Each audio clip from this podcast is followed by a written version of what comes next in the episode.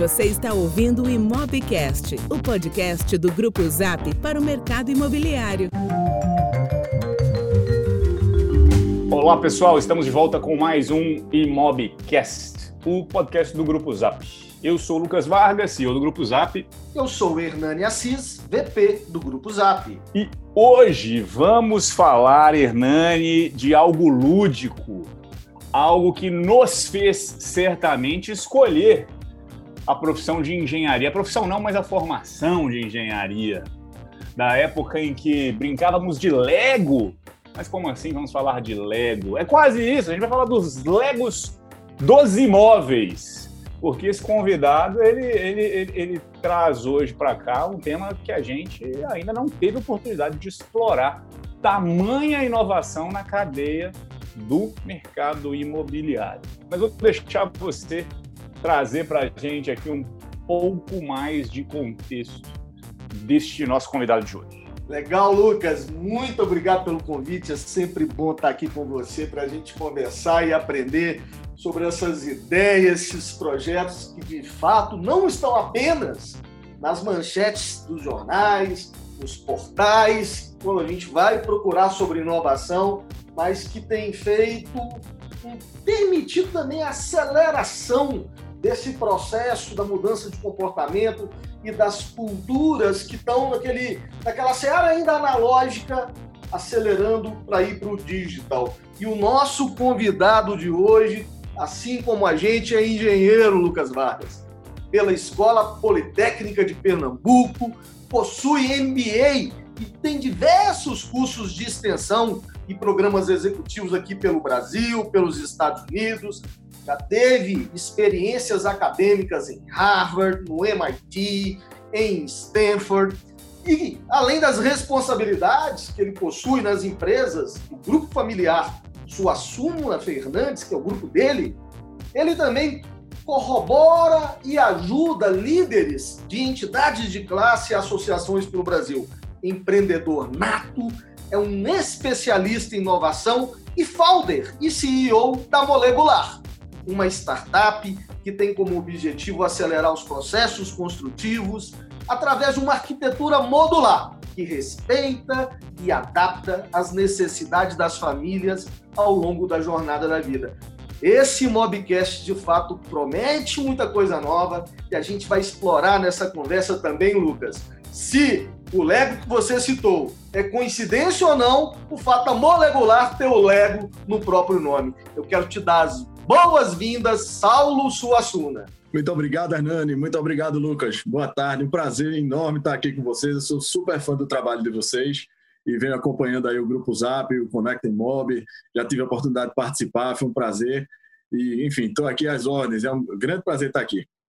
Você é um grande parceiro e a gente só tem a agradecer também pela sua disponibilidade e vai dividir aqui conosco, que a gente quer explorar muito alguns dos seus projetos. E a gente vai começar a falar da molecular, Saulinho, mas eu gostaria muito, o Lucas me pediu que reforçasse a você, que você contextualizasse um pouquinho da sua história pregressa, um pouquinho daquilo que você construiu na empresa da sua família e por que, que você, de fato, resolveu assumir uma responsabilidade totalmente fora da caixa, criando a molecular. E a nossa audiência também tem é, é faminta por coisas novas.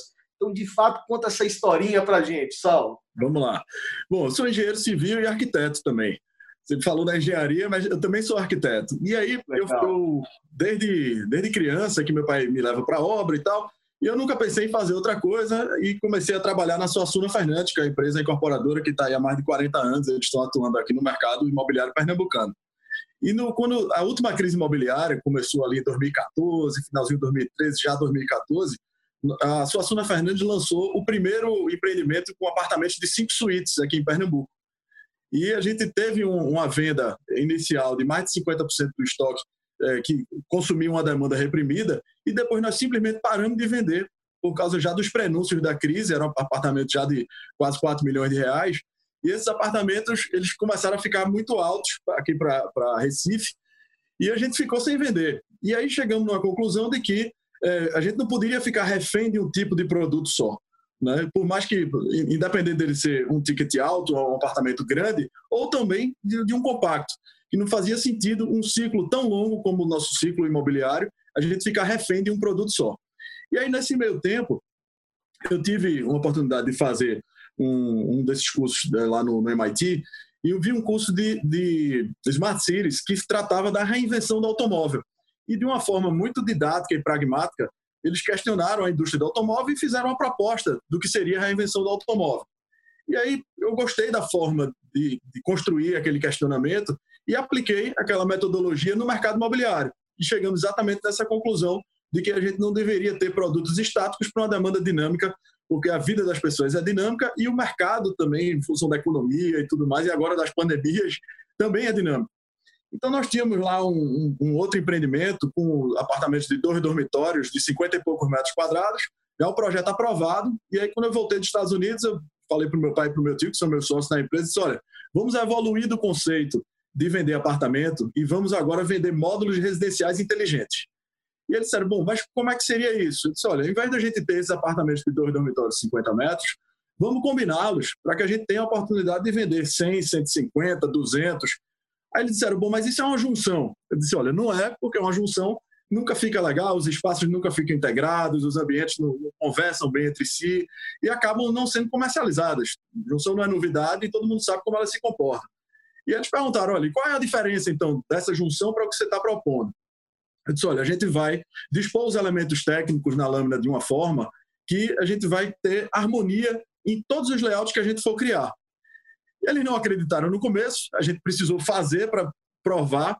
E aí, quando eu mostrei as opções de planta que a gente tinha, que a gente tinha desde os 50 metros iniciais até 224 as opções, eles viram que as plantas que a gente formava, se a gente não dissesse que era fruto de uma combinação de, de unidades independentes, ele, ninguém ia, ia, perceber.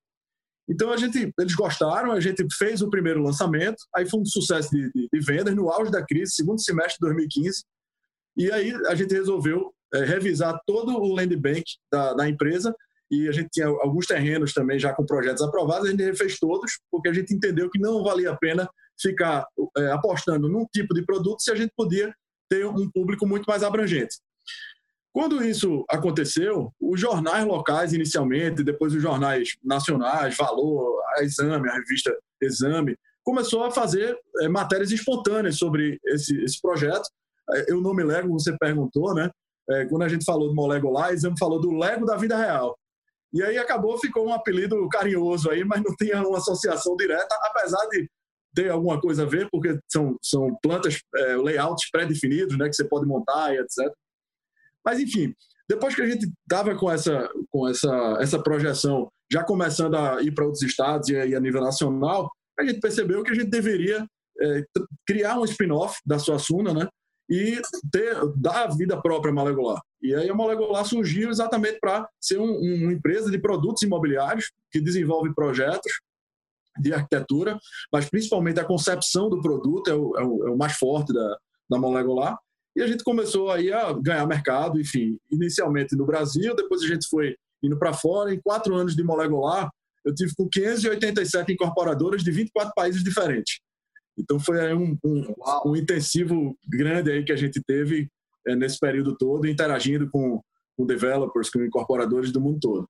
Ô Saulo, quando você diz, e primeiro, antes de mais nada, parabéns por antecipar uma necessidade das famílias brasileiras, né? E ao criar uma solução uh, na prancheta para adaptar a vida moderna algo que já é feito nos países com processos construtivos uh, menos artesanais, uhum. né? Eu, eu, eu, falo que hoje se fala muito é, de digitalização no mercado imobiliário, mas tem aí um processo na minha opinião, que precisa ser feito, que é a industrialização dos processos construtivos no Brasil, que ainda são muito artesanais. Né? Uhum. Eu, como engenheiro de obra lá no passado, cheguei a fazer escoramento com eucalipto. Uhum. Então, gente vai, você que teve a oportunidade de visitar é, construtores, incorporadores pelo mundo, percebe o quão nosso processo ainda é complexo por três razões. Um, Primeiro, porque a gente não tem uma estrutura do próprio governo e da legislação para você inovar tanto. Uhum. Porque se você resolver fazer hoje um projeto todo em madeira, em algumas cidades do Brasil, não vai conseguir permissão nem do Corpo de Bombeiros para você tirar um alvará, uhum. porque não tem uma estrutura de combate a incêndio caso tenha, de fato, um, um acidente. Perfeito. Então você tem o governo que te segura. O segundo, você tem uma, uma cultura ainda do concreto, né? do tijolo, e fazer todas essas adaptações em processos construtivos pesados, além de gerar muita fricção, você tem um nível de interferência e de custo muito alto. E terceiro, o Brasil, o próprio brasileiro, pelo, pela estrutura e pelo passado, ele não tem essa recorrência de mudança de casa, né? uhum. né? Ele tem dificuldade gigantesca até de adquirir o primeiro imóvel. Hoje a gente já tem quase 8 milhões de déficit habitacional. Então eu te faço uma pergunta: ser vanguarda e pioneiro ah, numa atividade e num cenário de tanta dificuldade é, não é um risco? Olha, acho que. Complementando a sua pergunta, nessas viagens, nesses benchmarkings pelo mundo, qual que é o seu objetivo? Incorporar mais conhecimento ou sua empresa já está indo, de fato, overseas, já indo para o exterior, levando soluções? Vamos lá. Eu acho que as duas coisas, tá? Primeiro, é, o mindset do incorporador, é, é, de uma forma geral, ele é conservador. E o brasileiro, talvez mais ainda. Eu, eu também sou incorporador, filho de incorporador, sobrinho de incorporador. E, e a forma que o mercado, para qualquer tipo de inovação que o mercado se comporta, é, ela é, é inversamente proporcional a o que o mercado da inovação demanda. Então, a demanda, a, a demanda da inovação é você ter a ideia, prototipar, testar, falhar, corrigir, aperfeiçoar para você poder é, avançar com a sua inovação. No mercado imobiliário, é, bom, você está com inovação, quem já usou? Então já não é inovação, já, já, se alguém já usou, já não é mais novidade, né? Você já tem alguém fazendo. Então quem já usou, já terminou, já deu certo, né? Então é, isso aí já é um choque e, e eu acho que é por isso que a indústria da construção civil representa aí praticamente 8 trilhões é, é, de, de, dólares ao ano, quase 10% do PIB mundial, né? E, e a gente, segundo a Harvard Business Review, nós somos só tem duas indústrias menos inovadoras do que a nossa, que é a indústria da caça e a da pesca. Eu atribuo a isso aí, né? E aí aqui em Pernambuco, quando a gente começou e, e aí os incorporadores locais, que enfim são pessoas do meu relacionamento desde que eu nasci, né? É, e aí a gente, falando da ideia, da inovação, como teve uma, uma, projeção muito, muito grande e muito rápida, todo mundo despertava o interesse, mas não queria experimentar. E aí a gente estava já, pela sua Suassuna, fazendo, construindo, e todo mundo dizia, poxa, mas como é que você vai vender isso? Aí, eu já vendi, o prédio está vendido. Ah, mas já está construído? Não, a obra está começando agora, mas o prédio está vendido. Ah, tá bom. Quando tiver pronto, aí eu quero ver como tá. Pô, mas quando tiver pronto, são três anos na frente. E aí eu, eu não queria era é, a gente estava assim vivendo todo dia durante o lançamento, o período de lançamento, a gente estava vivendo uma coisa fantástica. Todo cliente que chegava, que a gente mostrava não só o fato dele poder escolher o que, que ele queria, que tinha um quarto, dois quartos, três quartos e quatro quartos, como também os caras começaram a prever ah, o planejamento de vida. Você compra um imóvel por um momento de vida. Ah, bom, eu gosto dessa região, eu preciso de mais ou menos essa área, essa quantidade de quartos, e isso vai atender o meu momento de vida. Daqui a pouco eu vou ter filhos e aí eu vou precisar de mais, aí eu vou trocar de imóvel nesse momento. E aí a gente viu que os caras estavam começando a comprar, não, por um, não só por um momento de vida, como fazendo um planejamento de vida. Olha, eu vou comprar três módulos, vou deixar um alugando, depois eu vou precisar de mais espaço, e aí eu vou não renovar o contrato de locação e vou expandir a minha casa, porque já tenho layouts pré-definidos para isso. Ou eu vou comprar mais, e daqui a três, quatro, cinco anos, meus filhos já estão na idade que estão aí para casar, eles vão sair de casa e eu vou diminuir a minha casa, porque eu vou destacar um módulo. As escrituras, é importante dizer, que já são separadas. Então, vou destacar aqui um módulo e vou readequar a minha casa com a reforma planejada para os módulos remanescentes que ficaram. Então, a gente entendia que isso era tão forte e todo dia que a gente conversava com um cliente diferente, a gente ia incorporando é, argumentos de venda para isso. Imagina você ter, você morar num imóvel de 2 milhões de reais com quatro escrituras de 500 mil, você precisa de um empréstimo, você não precisa deixar 2 milhões é, garantindo aquela operação. Você pode deixar um módulo, dois módulos, quanto for proporcional aquele empreendimento. Então, com isso, você não fica imobilizado, você pode estar alavancando com aquele patrimônio. Se você não quiser alavancar, você pelo menos não fica com o patrimônio todo no risco. Então, tem N exemplos de vantagens é, de você analisar crédito, por exemplo. Um banco só te deu X de crédito, você comprou um módulo com um banco. O outro você vai financiar com outro banco. E por aí vai. Então, isso dá uma dinâmica muito grande. E a gente não queria que a gente ficasse aqui é, esperando a coisa amadurecer organicamente, que seria o prédio ficar pronto, a gente desenvolver, junto com Caixa Econômica, com os bancos de, de fomento, é, a gente desenvolver um produto financeiro para financiar o molecular, que já tivesse gente lá que, que usou, que está satisfeita, etc. Então, foi por isso que a gente foi, inicialmente, sair daqui de Pernambuco para ir para São Paulo, para Rio de Janeiro, para todas as outras capitais que a gente foi, mas também para fora. E esse para fora foi um misto, porque a gente começou a, por exemplo, a gente recebeu o convite para apresentar a molecular no MIPIM, em Cannes. E aí chegou lá no MIPIM, aí tá o mundo tá lhe vendo ali. E aí você começa a receber um convite para ir para um outro lugar, para um outro lugar, para outro lugar, e de repente, cada viagem dessa que você vai, você vai procura visitar os maiores incorporadores e vai conversando com as pessoas e vai é, é plantando essas sementes, né, que às vezes demora um ano, dois anos para nascer, principalmente no momento de crise, foi quando a gente nasceu. A Molecular, quando nasceu, é, o, o, o, mercado, né, 2016, comecinho de 2016, a ideia já existia, mas como molecular, como empresa, foi por ali. Então o mercado estava, os incorporadores, devolvendo os terrenos de permuta, porque não tinham previsão de lançar e os donos de terreno cobrando. E aí o que, é que acontecia? Ele dizia: Olha, Saulo, tá aqui, esse é o projeto que eu tenho. Aí veja que coisa curiosa. A crise chegou e aquele produto que estava pronto para lançar, ele, ele envelheceu. Ele já não era mais adequado para aquele momento, antes de lançar. Então você imagina depois de todo o lançamento, obra e tudo mais, o ciclo tão longo que é e o produto é tão sensível que envelheceu antes mesmo de ser lançado em função de uma crise. E aí o pessoal dizia, bom, eu quero rever esse produto. Geralmente queria diminuir o ticket, né? mas quando a gente oferecia a opção de aumentar o leque, então você, poxa, eu tinha lá 100 metros quadrados, apartamento, três dormitórios. Bom, eu vou modular aqui com módulo menor de 40, de 60, então vou ter o de 40, o de 60, o de 100, mas também vou ter o de 140, o de 160. Então isso começou, começava os olhos aí a brilhar. E aí, num, num primeiro momento, existia um, um, certo receio de que se a prefeitura ia aprovar, de que o banco ia financiar. E a gente foi vencendo essas etapas e, enfim, até que chegamos aqui nesse momento e estamos aí com, o, assim, com todas as validações já ficadas, né? É, já existem duas cidades que já têm legislação própria para molecular. A gente fez uma live aí na semana passada é, que chamamos Chucre, o Fernando Chucre, aí, secretário de Desenvolvimento Urbano de São Paulo, ele falando que no ano que vem vai ter uma janela para mudar o plano diretor de São Paulo e que ele vai se empenhar em, em regulamentar a molecular. Enfim, só que a, a molecular, ela não precisa, para você aprovar um projeto molecular, não precisa mudar a lei. A gente aprova a molecular em qualquer lugar, porque é aprovado como unidades individuais. Então você aprova. No momento do ABITSE, é que é importante é, as cidades que ainda têm o habits presencial, que não é mais o caso de São Paulo, né? mas as cidades que você tem o habits presencial, o técnico precisa saber o que ele está olhando.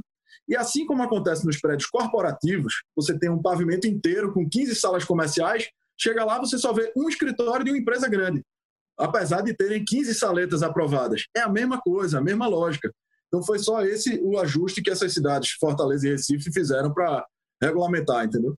E aí, enfim, a gente foi plantando essas sementes aí por esses países nesse período. Muito legal, Só Deixa eu explorar um pouco mais do, do modelo, porque é, é, é, é, nítido, é nítido o quanto o modelo da molecular atua numa grande fragilidade do mercado imobiliário, que é a oferta que é fixa, né? A construção dessa oferta, ela é de longo prazo, ela ah, você não consegue ajustá-la ou é muito caro, muito oneroso ajustá-la à evolução da demanda, né, ao perfil comportamental uhum. e as gerações que vão mudando. É, o, o, modelo de, de iBuyer, né, de compra, reforma e venda de imóvel, acaba muitas vezes atuando justamente numa dessas fragilidades, que é essa oferta que não está mais adequada ao mercado. Quando você vem, a forma como você explica, com esse modelo, a, você acaba quebrando um pouco essa, esse ônus da, da, da rigidez da oferta do mercado imobiliário e permite uma flexibilidade. Legal. E aí, com isso, você uh, aumenta a probabilidade de encaixar os desejos dessa demanda que podem evoluir ao longo do tempo. Legal. Uhum. Então, está nítido, isso é, é, é, incrível. É incrível uh, a possibilidade de. que isso eh, transforma absurdamente nessas relações de oferta e demanda no mercado uhum. imobiliário. Uhum. Agora, uma dúvida, em termos de custos, e, e aí eu estou falando mais de custos de, de, de, construção, de obra, etc. Uhum. Uh, vocês conseguem medir impacto disso? Uh, e outra, como se planejar justamente para essa indefinição em relação ao perfil do, do, do, das unidades ali, em relação uhum. ao orçamento e como que isso vai evoluir ao longo da construção? Perfeito. Muito boa. As duas perguntas, Lucas. Vou te explicar. É, primeiro, o que encarece um produto imobiliário, a construção de um produto imobiliário, é, é, a individualização das unidades. Então, vamos dar um exemplo. Você tem uma lâmina de 300 metros quadrados, tá? que você tem um apartamento por andar de 300 metros quadrados.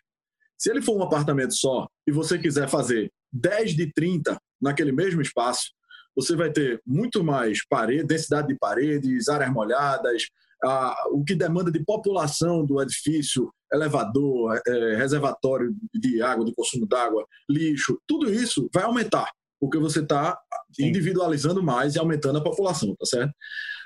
Aí, no caso, se você tem um apartamento de 300 metros e você quer transformar em 10 de 30 convencional, o custo que você vai ter é o mesmo de você ter um apartamento de 300 metros e ter 10 de 30 molegolar.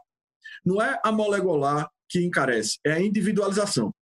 Então, se você for comparar os dois com 10 unidades por andar de 30 metros quadrados, você vai ter o mesmo custo, porque a molecular ela não cria instalações adicionais, nem ela onera a estrutura que já havia.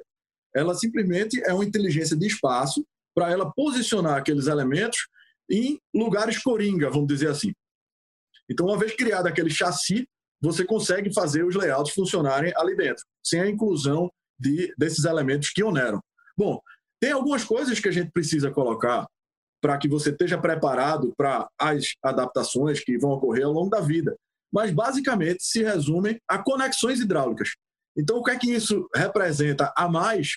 Aí é 0,1% do, do, do custo, Sim. se for, entendeu? É, é uhum. é muito é, é irrisório. Bom, e aí como é que a gente se planeja, né? Aí você tem lá, para responder essa pergunta, eu vou contar rapidamente uma história do incorporador é, lá de Miami, que ele disse: olha, muito, muito legal, muito bacana a ideia, mas isso não funciona aqui nos Estados Unidos. Por que não? Porque é, na crise de 2008, a, assumiu, o mercado assumiu um comportamento de que só iniciava a obra depois de vendido 50%. E aí, não só tinha que vender os 50%, como você já lá tem que definir a quantidade de cozinha, porque ele já entrega a cozinha pronta, eles já contratam lá o contractor que vai fazer a obra já baseado naquilo e tal.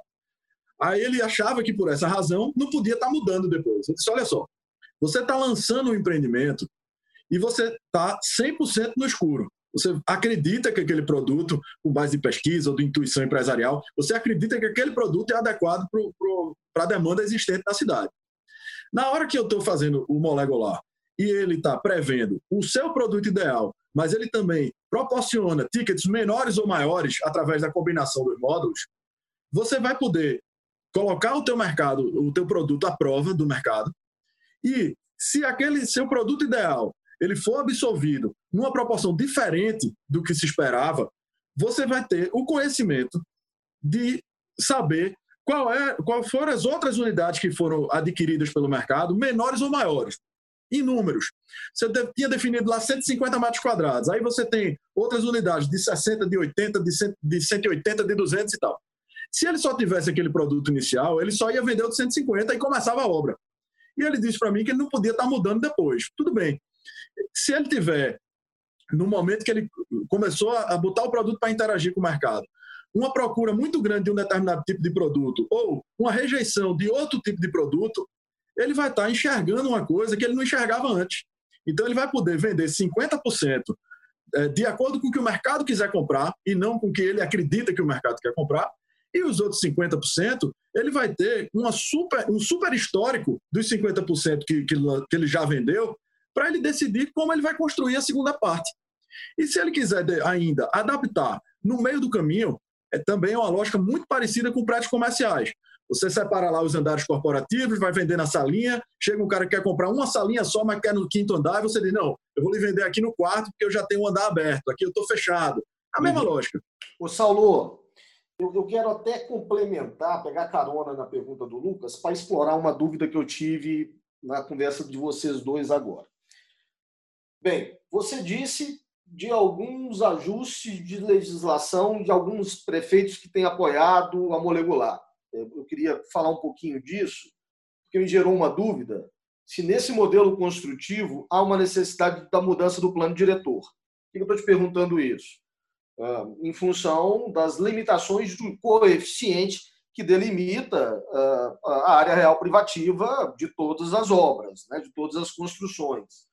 E se uhum. isso altera a viabilidade econômica, evidentemente, de acordo com o plano diretor, se sonera não poder você ter, de fato, uhum. a, a, explorar o coeficiente máximo que o plano diretor ele delibera uma determinada geolocalização. E o segundo ponto é, com essa facilidade da continuidade e adaptação dos módulos, de acordo com a jornada das famílias e necessidades. Uh, se o processo construtivo interno permite essa flexibilidade. Você está trabalhando com o quê? É drywall? As paredes elas são, de alguma forma, uh, os chafes são diferentes? Você trouxe tecnologia diferente para a própria construção? Ou a gente já está partindo para uma realidade de madeira engenheirada? Hoje a gente, por exemplo, já tem em São Paulo dois lançamentos de prédios que, com uma padronização construtivas que permitem você trocar o layout e até o uso de um prédio comercial para residencial muito rápido pelo processo construtivo. Está caminhando coisas em paralelo, a gente está avançando em plantas, em conceitos, em legislação e também em processos construtivos. Vem aí um novo, uma nova engenharia. Vamos lá, panorama geral. Olha só, molecular é sob o ponto de vista de projeto. Molecular não é pré-fabricado, né? não, é, não é container, né? não é pré-moldado. Molecular é projeto. Então, é uma inteligência de espaço e de gestão dos elementos técnicos e distribuição desses elementos técnicos. É, o plano diretor, se você tem lá um determinado coeficiente, você pode usar aquele coeficiente, sendo unidade de, de 300 metros, de 150, de 200, o que quer que seja. Molecular não muda isso porque em nenhum momento nós incorporamos área comum. As frações ideais nunca mudam. Então você tem lá 5 de 50, pode ter 250, pode ter 100 do, do lado, 150 do outro, mas a gente nunca incorpora corredor. Tá? Então, para o plano diretor, não faz essa, essa diferença. Tá? Qual é a regulamentação que está sendo falada, que o Fernando Schuch falou, aí em São Paulo, é, que tem essa janela aí no, no próximo ano, aí 2021? O plano diretor de São Paulo, ele pretende é, adensar os corredores. Né? E aí, a, a, forma de adensar os corredores que o plano escolheu foi limitando vaga de estacionamento. Então, existe uma relação de vaga de estacionamento e as unidades habitacionais. O que está sendo muito ruim para a cidade, porque o mercado não vai lançar um apartamento com 120 metros quadrados e uma vaga de garagem só, porque comercialmente não é desejável. Aí o que, é que o mercado faz? O mercado lança o produto que ele quer, e ele faz o que a gente chama de anomalias urbanas.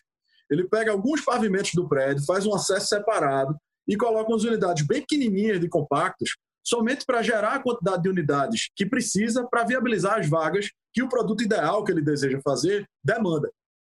Certo? E aí o que é que eu, o que é que eu argumento e que a gente deve aí no próximo ano conseguir reverter isso? Se a gente dá a oportunidade das pessoas que hoje você vê aí na Vila Nova Conceição, aqui em Recife, na beira da praia, na Avenida Boa Viagem, mas aí também no Itaim você tem apartamentos gigantes que abrigavam famílias até grandes, outras não, mas com 300, 400, 500 metros quadrados. Em São Paulo tem muito mais do que isso. E hoje só mora um casal nesses apartamentos. E essa, essa área toda ociosa que está ocupando espaço na cidade, ela poderia, esse casal, ele poderia é, destacar e vender essa área ou alugar essa área. Não precisava estar mantendo essa área só porque gosta, porque tem raízes com aquele lugar. Então, se esses apartamentos, se esses empreendimentos fossem molecular, ele poderia já ter destacado, já teria morado numa, numa, numa parte daquilo que ele comprou inicialmente e já estaria usando aquele espaço, reutilizando aquele espaço da cidade para ser a moradia de outra pessoa. Ou seja, o que o plano diretor deseja seria atingido do mesmo jeito, só que numa curva mais lenta e orgânica. Entendeu? É que é aumentar a densidade nos corredores. Então, mesmo que tivesse um apartamento no corredor, um prédio, com 20 apartamentos, uma unidade por andar de 350 metros quadrados, à medida que a vida fosse acontecendo e as, as pessoas não fossem mais precisando daquela área, aquilo ali poderia ir aumentando a quantidade de unidades dentro da mesma massa construída. Aumentaria a densidade populacional, mantendo a mesma densidade construtiva. Uma das preocupações da prefeitura por, por tornar esse processo até lento da mudança está associado também na economia urbana. Eu estou dizendo é que se você aumenta a densidade, você aumenta lixo, você aumenta a circulação de pessoas, aí vem uma questão de mobilidade e, e todos aqueles outros efeitos que são pertinentes e associados a, a uma maior densidade de pessoas. É, esse é o gatilho da dificuldade, é, é ter uma, uma estrutura de serviços, enfim, e desse ecossistema está pronto para receber mais gente? Então, o que o plano diretor quer é justamente aumentar a densidade, para que o poder público possa concentrar os investimentos no transporte coletivo no, naqueles lugares determinados dos corredores. Né? E aí, na hora que o mercado imobiliário deseja fazer unidades maiores, a densidade construída é a mesma, mas a densidade populacional é pequena. E aí não justifica o investimento no transporte coletivo. O que a Molecular defende e, e apresenta como uma solução para essa, essa falha do plano diretor é que a gente consegue fazer essa mesma densidade construtiva atingir a densidade populacional ao longo do tempo, coisa que um prédio convencional não consegue porque a tipologia vai ser sempre aquela do apartamento grande. Ou seja, a gente atende o que o mercado imobiliário quer no momento, que são unidades um pouco maiores, algumas, também não precisa ser o prédio todo não, tá? Mas ao longo do tempo, aquelas unidades grandes elas vão, vão se transformando em mais unidades pequenas, e que é exatamente o que o plano diretor deseja.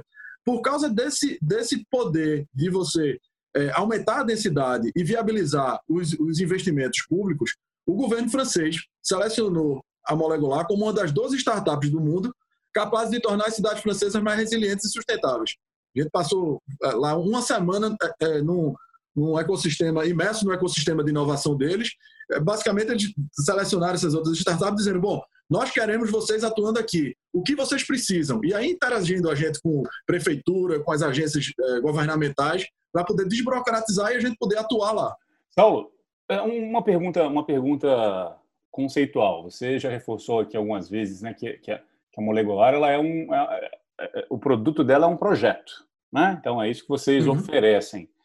Uh, agora, quem são os possíveis clientes? Ou quem que é o foco da molecular? É a incorporadora ou seriam os escritórios de, de, de, de arquitetura? É, mas, por enquanto, vocês precisam educar, de certa forma, a, as incorporadoras por enquanto, para depois transferir. Como vocês uhum. pensam a respeito disso? É o seguinte, Lucas, nós, nós estamos num momento de transição do modelo de negócio. Tá? A molecular ela já foi 100% é, é, artesanal. Né? Hoje a molecular é um híbrido tá certo? de digital e artesanal, ou seja, a gente tem quase 6 mil módulos de residenciais numa biblioteca digital que a gente usa esses módulos para conceber os projetos. E essa transição que a gente está fazendo é para que a gente é, se torne 100% digital ao ponto do incorporador não, não ligar mais para a gente para encomendar o projeto. Ele vai entrar com um login uma senha no nosso sistema, ele vai fazer um retrato falado do projeto que ele quer e ele vai interagir diretamente com a biblioteca digital da Molecular. Na hora que ele monta a lâmina dele, aí ele exporta essa lâmina para BIM, para CAD, para o que quer que for, e aí ele vai customizar aquela lâmina, personalizar com o arquiteto dele. A molecular não entra para substituir o arquiteto. A gente continua apoiando o escritório de arquitetura local, é, e, e, o escritório de arquitetura local ele vai fazer toda a parte de aprovação, a cultura, vai dar um charme que só ele, o que está ali, conhece, que, que o, o, que o incorporador valoriza no detalhe, que esse cara já trabalha com o incorporador há muitos anos. Então, o que a Molecular faz é usar a tecnologia né, e essa expertise para que a gente possa conceber um empreendimento que proporcione a melhor relação de custo, benefício, estética né, e produtividade. Então, essa é, é, o, é, o, é a questão. Então, é nesse momento do híbrido, é, nesse momento do híbrido, só, só concluindo a pergunta que você, você fez, nós estamos hoje educando o mercado, como você colocou, ou seja, nós estamos querendo gerar cases com incorporadores. A gente fechou um pacote com a Cirela no, no, no, ano passado, depois de três anos negociando, e aí estamos fazendo um bocado de projetos, desde o Vivaz até a Living e, e a Cirela no, no, no, médio alto e alto. Né? Então, a gente está querendo criar esses cases, né? e tem outras empresas aqui é, é, em São Paulo também que a gente tá, vem trabalhando, mas a gente está querendo criar esses cases para, enfim, a gente começar a, a, mudar o foco da molecular para o, o consumidor final. Isso já acontece aqui em Recife. A gente, quando vai lançar aqui um empreendimento da Suassuna Fernandes, que é conhecida aqui, a, a, pessoa pergunta: olha, é molecular porque eu quero deixar uma escritura para cada filho meu. Então a gente quer que o usuário final peça ao incorporador para ser molecular. E o incorporador, ele, ele vai ser usuário do nosso, do nosso software porque vai agilizar o processo. Ele não vai mais precisar ter, ter que esperar para saber o que, que, cabe no terreno e qual é a melhor alternativa, que muitas vezes só se faz uma mesmo. Gente, com, com a tecnologia, você pode fazer N alternativas e uhum. escolher aquela que traga o melhor resultado. A partir dali é que deve voltar para a prancheta para ser o artesanal. Entenda quando eu digo artesanal, é do ponto de vista de criação, mas é lógico que é para os arquitetos utilizam todos, BIM, claro. CAD, etc. Mas essa partida é muito importante que seja uma inteligência artificial que vai criar melhor do que todos nós. Interessante, cara. Deixa, agora que você até falou de um outro ponto, eu vou fazer um comentário. O Hernando ia fazer uma pergunta que eu cortei, mas eu quero fazer, emendar num outro ponto que você falou. Meu comentário é. Uh, faz total sentido esse processo educa educacional, né, que precisa ser investido uhum. agora junto, junto a todo mundo, não só a incorporadora, uhum. arquiteto também. E como você bem falou, né, o, o, os arquitetos tem um, um, uma importância muito maior, né? Eles atuam em uhum. várias outras etapas. Ah, ali, como você bem disse, tem uma questão local, tem uma questão cultural, tem aspectos de adequação à legislação local, por exemplo. Enfim, então é natural. Acaba que vocês entram com, com, com uma inteligência uh, muito especial uh, para ajudar ali né, nessa questão de oferecer alternativas a um projeto que poderia ser mais estático. Isso é muito legal. Mas uhum. você me deixou curioso agora, você comentou da Vivaz. Um ponto que eu tá. nem, ia, nem ia explorar muito era justamente esse, essas oportunidades dependendo de segmentos, uh, porque eu estava aqui intuitivamente entendendo que se aplicava mais à média e alta renda. Para aqueles que uhum. não conhecem, a Vivaz atua no segmento econômico. Né? Você falou de Living, uhum. Vivaz. Vivaz é uma nova marca da Cirela, você deve conhecer melhor do que eu, mas para todo mundo que nos ouve aqui, né? Que atua mais uhum. no segmento econômico, super econômico. Ah, Perfeito. Então, não sei se você poderia nem, se podemos explorar aqui, mas qual que é o modelo da molecular para o segmento econômico? Porque eu teria, eu imaginaria que talvez parece mais adequado para alta renda, mas Estou aqui tá, querendo aprender com você. É claro, de fato, é, é, quando você está falando da molecular, de combinar módulos, você tem uma limitação que é o ticket de venda. Né? Então, não adianta você ter módulo de 30 metros quadrados e você juntar cinco módulos, fazer 150 metros quadrados, porque o ticket não é compatível com o empreendimento econômico, seja da Vivaz ou seja de qualquer outra empresa. Né? Mas, exatamente por essa forma de concepção do empreendimento híbrida, hoje, digital, a gente consegue um resultado em termos de eficiência muito maior do que o que se conseguia antes. O que é que é eficiência? A gente consegue, para uma mesma área construída, gerar mais área de vendas, ou para uma mesma área de vendas, fazê-la com menos área construída. Porque isso depende do coeficiente do terreno, como o Hernando falou, tá certo? Então, você tem lá um terreno que você pode construir lá 20 mil metros quadrados e aí, convencionalmente, naqueles 20 mil metros quadrados, você, você tinha lá 14 mil de venda. A molecular vai conseguir não 14, mas 15 ou 16, e, e não precisa construir os 20 para ter isso de venda, vai construir 19 ou 18. Então a gente consegue atacar as duas pontas. E aí, quando a legislação só permite que a gente ataque uma, a gente ataca um. Então, essa razão é o maior atrativo da molecular para os empreendimentos econômicos e supereconômicos. A partir de um determinado ticket, aí é uma questão estratégica e que você tem aí é, no, no, médio, no, mais realmente no médio, no médio alto, você pensou corretamente, que você faz sentido você combinar as unidades e aí aumentar o ticket, aí ela vai ficando mais interessante também para esse outro lado, tá certo? Mas a gente tem esses dois focos assim bem definidos. E até hoje, em 100% dos casos, a gente conseguiu otimizar a eficiência em todo lugar que a gente tinha um projeto já pré-existente. Né? E isso não é porque é falha dos arquitetos, ou, é porque o mindset e a concepção são diferentes. Assim, o, é o campeão do xadrez jogando com o computador. É verdade. O, o Sal, eu escutando e, começando criativo, a cabeça da gente não para, né? Eu te escutando, eu comecei a enxergar não só iniciativas de incorporadores, mas certamente daqui a pouco um movimento de condomínios pelo Brasil querendo desmembrar as matrículas, as escrituras e registros, fazer retrofits para poder entrar justamente atendendo novas demandas.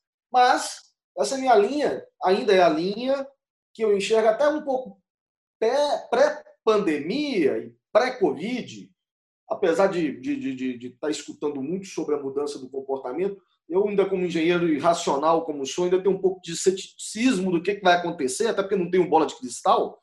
Talvez você tenha, o Lucas tenha, eu não tenho.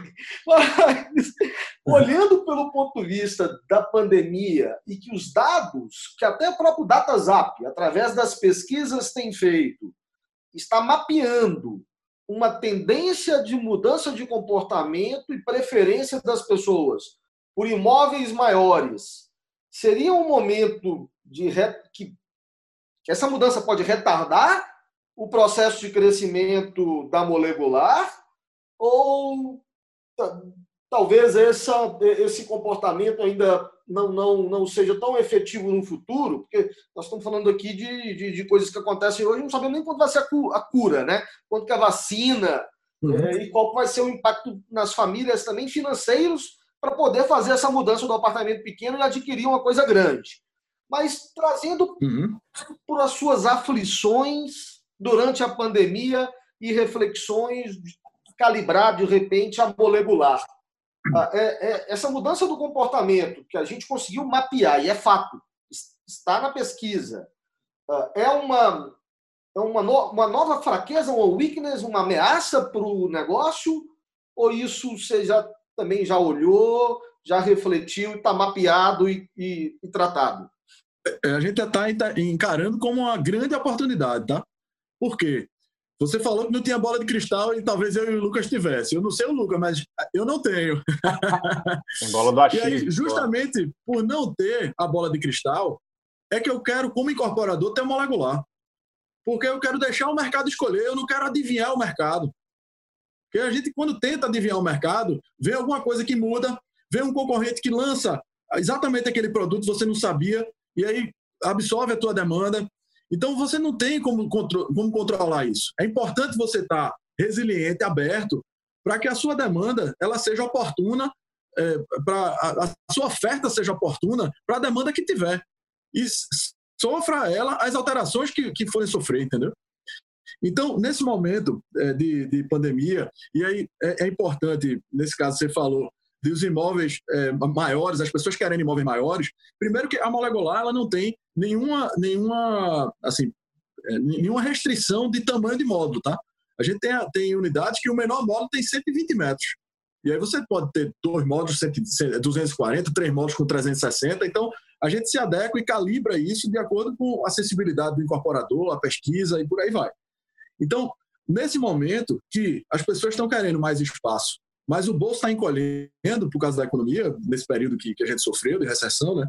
É, aí sim é que os espaços têm que ser mais bem aproveitados e resilientes. Então a gente tem que ter versatilidade para isso. Então a molecular ela ganha por causa disso. Aí vou contar para vocês rapidamente uma história de, de, o que é que surgiu nesse momento de pandemia, né? É, e, e, antes disso, vou só fazer um, um comentário que, que, o Lucas falou dessas, desses apartamentos é, maiores e tal as pessoas elas têm raízes nas localizações. É lógico que existem os casos de você ter que se mudar, porque, enfim, o trabalho teve uma mudança no emprego, você tem que sair dali, ou você tem que sair da cidade, etc. Mas, de uma maneira geral, a maioria das pessoas tem uma raiz, ela gosta daquele bairro, ela tem amigos naquele bairro e por aí vai. E na hora que você tem essa resiliência, essa, essa flexibilidade, você pode passar por todas as fases da vida, não só no mesmo bairro, como no mesmo prédio. Né? Claro, você tem que fazer um planejamento para isso. Durante a crise é, imobiliária recente, o pessoal falava muito do downsize. Aí incorporadoras iam, faziam, ah, não, tive um downsize, eu peguei um downsize ali, o cara tinha comprado um apartamento comigo aqui num prédio, eu botei ele para um outro prédio menor. Só que às vezes num bairro diferente, porque era o que a incorporadora tinha a oferecer. Como o Legolar, você consegue fazer downsize no mesmo prédio. Você comprou cinco módulos, diminuiu para quatro, devolveu um, que você não consegue pagar aquele ali, e por aí vai. Então, é só um comentário que eu queria pontuar. Aí você falou da retrofit. Na Coreia do Sul, a prefeitura tem uma secretaria de compartilhamento chamada Sharing City Project. Então, o que é que eles fazem? Eles mapeiam famílias que os filhos já saíram de, já, já saíram de casa e eles estão com aqueles quartos vazios. E aí chama aquelas famílias e diz: olha, você está ocupando um espaço dentro da cidade. Vamos otimizar aqui essa área. Porque se você não usar, a demanda vai, vai fazer com que sejam construídas novas áreas. E, obviamente, a gente não pode construir infinitamente. Então, vamos aproveitar o que a gente tem ao máximo. Não é, que, não é contra a construção, mas é você usar a construção na medida certa. E aí, ok, se inscreva aqui num, num programa do governo para receber um estudante de fora. Coloque aqui para o Airbnb para você alugar, para que você otimize a cidade, os espaços construídos da melhor forma. Aí você imagina que a molecular pode fazer isso de forma é, escalável, né, profissional e organizada. A gente já teve N casos de retrofit aqui, inclusive para a Prefeitura de São Paulo, num projeto de aluguel social. Um prédio já existente, e aí a Prefeitura precisava otimizar os recursos da melhor forma para ela que é uma das coisas que a gente deve destravar aí no próximo ano. Mas a prefeitura precisava usar aquele recurso da melhor forma. Então vamos fazer ele molecular, porque à medida que as famílias forem precisando de mais ou menos espaço, a gente vai acomodando ali dentro do mesmo prédio a quantidade de módulos. Entendeu? Bom, aí por último, falando agora no ponto da pandemia que você colocou. Estava começando a quarentena com pessoas idosas, numa casa de campo nossa, da nossa família, e não podia nem sair para é, ajudar com cesta básica, coisa desse tipo, para não trazer o vírus para casa à noite. E, e, na área de saúde eu sou um completo analfabeto. E comecei a me sentir mal por isso, né? Vendo as pessoas se engajando, fazendo alguma coisa. Comecei a assistir as lives, assisti várias lives do, do, do Lucas, aí do Connect Mob. e fui, fui vendo o seguinte, que tinha muito conteúdo legal sendo gerado, só que de forma dispersa. Você tinha é, alguns canais produzindo aqueles conteúdos, às vezes convidando aquelas mesmas pessoas, e eu ficava pensando, poxa, será que o pessoal observou aquilo ali? tem alguma coisa para a gente aplicar. E, e, tinha muita, né? E aí o que, é que eu resolvi fazer? A gente criou um projeto chamado Pande Building, né? E esse projeto ele veio como um edifício conceito para materializar todas as tendências e mudança de comportamento que a gente, enquanto molecular, já estava assistindo na quarentena, aumentando o número de incorporadoras ligando e já querendo revisar os projetos antes que eles envelhecessem novamente antes do lançamento. Então a gente poxa vida, a gente tem que entender o que é que está sendo desejado, qual é essa mudança de, de, comportamento e sair da subjetividade. Vamos materializar nisso e apresentar um projeto. Então a gente tem uma série de lives que a gente vai fazendo não só com pessoas do mercado imobiliário, que aliás é um defeito que o nosso mercado imobiliário tem, de querer resolver tudo só. A gente precisa ouvir, ouvir o Nizam Guanais falou um, um, negócio interessante. Ele disse, olha, a gente tem que chamar um, um campeão de xadrez para jogar cartas agora. A gente tem que ouvir todo mundo. A gente tem que ver quais são as percepções para a gente poder chegar num, numa ideia que não vai ser a verdade absoluta, é uma conjectura ainda. Vamos materializar isso e essa plataforma, ela não só é feita abertamente nas lives, como ela vai ficar aberta para quem quiser se inspirar e inspirar o mercado imobiliário. É, é um legado que a Molecular resolveu deixar para o mercado, para a sociedade. Pande Building, de onde é que vem o, o nome? é um edifício da era pós-Covid-19, né? Aí a gente foi buscar um nome que funcionasse, fosse, desse para compreender no português e no inglês, como é pandemic, no, no exterior, Pandé Building. Legal. Pois é, e, e, e o, o, building só me remeteu aí a, a, a essa questão internacional mesmo. É... E aí, misturando os dois assuntos, esse esforço do, do, do Pandé Building, ele tá, ele tá com aplicação internacional? Tá sim. Nós estamos indo essa semana, nós vamos para a oitava live é, nós vamos para a oitava live. Na live 4, a gente trouxe é, três escritórios de arquitetura. O Gale Architects, que é o número um do mundo em urbanismo e tal. Né, lá de Copenhague, é, a Broader Melian, e trouxemos a, a Plus Orbia, que é americana. Então, o que é que a gente fez? A gente, a gente foi trocar impressões com eles, um roteiro já previamente é, escrito, a gente foi entender o que é que estava acontecendo nos respectivos países e como é que estava acontecendo é, essas mudanças, o que é que eles estavam vendo como agentes transformadores, que são os escritórios de arquitetura, os grandes escritórios de arquitetura, é, eles vendo como é que seria essa mudança. Então, desde o início das lives, a gente foi ouvindo, ouvimos o pessoal de arquitetura hospitalar, engenharia hospitalar, para a gente importar a expertise do hardware dos edifícios que são mais protegidos de contaminação, que são os hospitais. O que é que a gente pode customizar isso para os edifícios residenciais e comerciais a partir de agora? Então a gente foi seguindo essa sequência. Arquitetura de interiores. O que é que os grandes arquitetos do Brasil de arquitetura de interiores está trazendo, está sendo demandado nos seus escritórios agora que as pessoas estão vivendo intensamente seus imóveis? Que é que eles estão querendo? Uma sala maior, um home office, querem, querem uma cozinha maior, um espaço gourmet. Então a gente foi ouvindo isso. Depois a gente foi escutar o, o lado internacional, né? E, e, fizemos uma pesquisa, conseguimos juntar um FateNet, juntamos Brain, Urban System e a Prospecta, e eles fizeram uma pesquisa própria para o Panda Building. Vamos fazer uma outra etapa de pesquisa agora, para a gente entrar no detalhe de dentro do, do, das unidades. Né? Tivemos com o poder público, ou seja, reunimos no painel Fernando Chucre aí de São Paulo, Agda Munir de Fortaleza, Tassiana Souto Maior de Recife, para ver como a cidade poderia estimular isso, tirando áreas de higienização, por exemplo, do, do que está muito demandando isso, né? De você ter um lugar para lavar as coisas antes de chegar em casa, deixar o sapato, como acontece na Ásia principalmente. Então, bom, como é que a gente pode ajudar os incorporadores a adotar esse tipo de prática? Então, eles falaram, deram super ideias na, na live, foi a live número 7, a última live que a gente fez, é, dando essas ideias de como as cidades poderiam contribuir para isso. E nessa live que nós vamos ter na sexta-feira, nós estamos trazendo sete pessoas, e aí são, são cidadãos, são civis, tá certo? não são necessariamente do mercado imobiliário, alguns até têm alguma ligação com o mercado imobiliário, mas são pessoas comuns de sete países diferentes, inclusive no Japão. Então a gente vai ter canadense, argentino, japonês, francês, alemão, português é, e, e, eu no Brasil. Falando é, de como é que já está acontecendo esse novo normal lá fora. Então vai ser um, um, um, painel, é mais do que uma live, né? quase um fórum digital aí que a gente vai fazer. E eles estão respondendo a esses pontos, do, quais são as ideias que estão surgindo, como é que o governo está interagindo, para a gente fazer esse intercâmbio de ideias e, enfim, sairmos todos fortalecidos desse processo. Pessoal, eu eu quero te fazer uma pergunta, mas antes, só, só um contexto.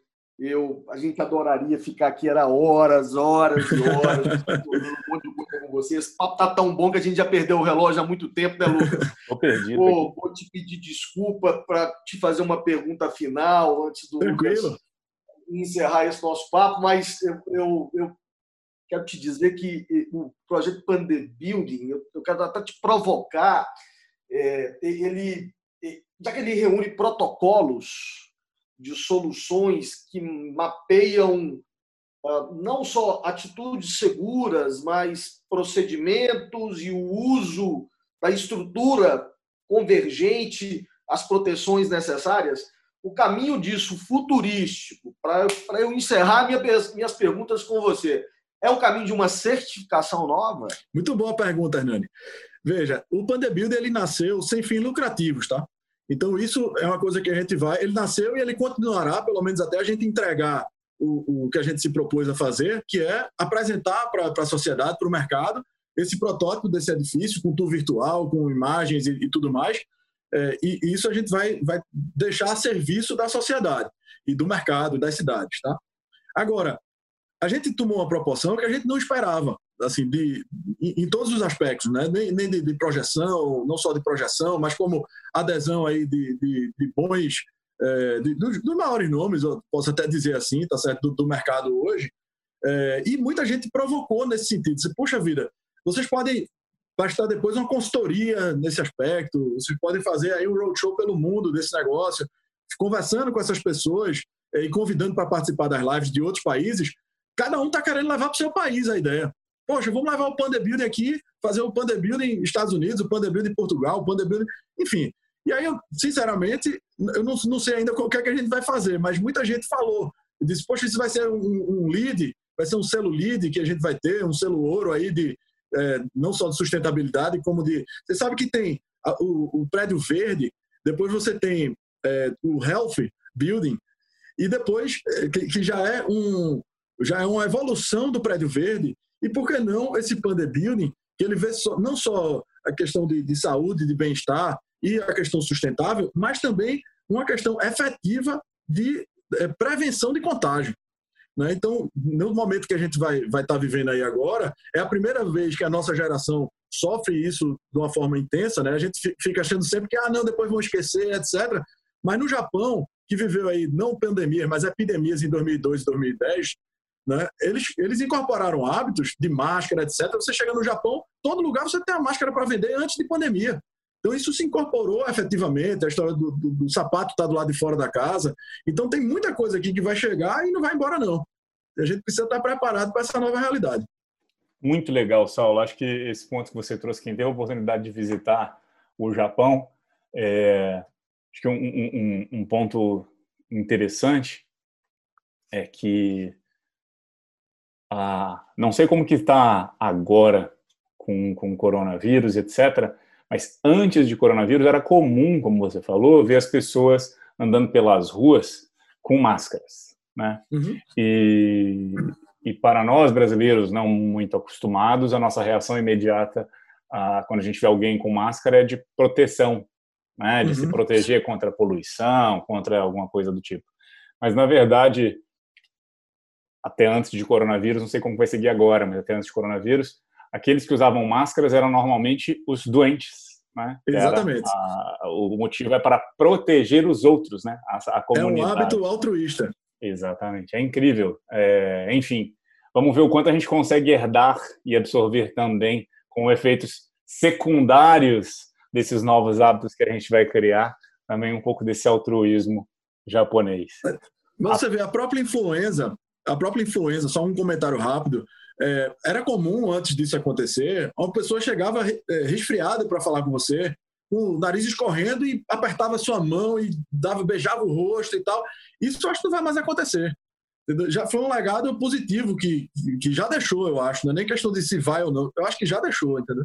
É verdade. Lembrando que lá, né, a forma de, de cumprimento ela é muito mais é, de longe, é muito mais de longe, né? Muito mais isolada, com muito mais cuidado é interessante. E muito legal essa, essa, essa, essa sua live internacional, trazendo perspectivas de diversos países. Certamente eu vou querer explorar isso também, porque uh, a gente pode ap aprender muito né, com esses contextos diferentes, a gente sabe, e, e tentar explorar o quanto a gente uhum. consegue uh, tropicalizar aquilo que faz sentido, aquilo que, que pode ser aplicado para o nosso caso. Muito legal. Perfeitamente, parabéns, Muito bom. Obrigado, obrigado, muito obrigado.